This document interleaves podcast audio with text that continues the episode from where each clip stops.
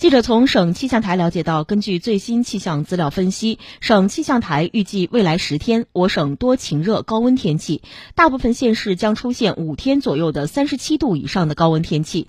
高温时段出现在二十九号、三十一号和六月二号到四号，其中二十九号和六月的二号到四号，北中部部分县市最高气温达到三十九到四十度，局部四十一度。另外，二十九号下午到夜里，受弱冷空气影响。响，北部、东部部分县市有分散性阵雨、雷阵雨，局地伴有雷暴大风等强对流天气。全省偏南风转偏西风五级左右，阵风七到八级。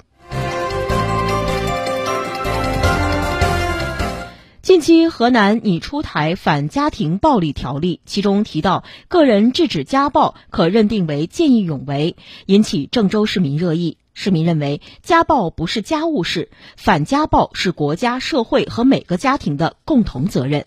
家暴，很多市民都想起了影视剧《不要和陌生人说话》中的安家和，而在现实生活中，家暴行为也并不鲜见。不要和陌生人说话，那个童年阴影嘛，殴打这种，把人给拍到地上，觉得就很严重的一个家庭暴力了。不只是说一些行为上，包括语言上这种冷暴力，我觉得也是算家庭暴力一种吧。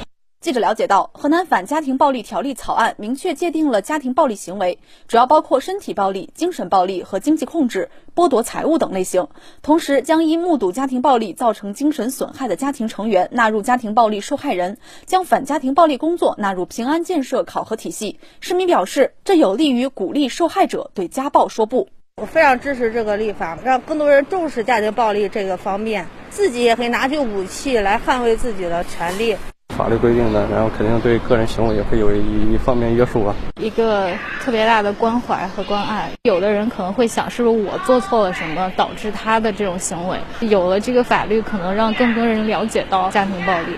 条例草案还特别明确了，任何单位和个人都有权对正在发生的家庭暴力予以劝阻、制止、举报和报案。市民认为，家庭暴力不是家务事，任何一个有良知的人都会出手相助。而个人制止家暴被纳入见义勇为，也为行善者扫除了后顾之忧。制止家暴应该是全社会共同完成的一个事情。如果纳入了这个见义勇为的话，会有更多人来。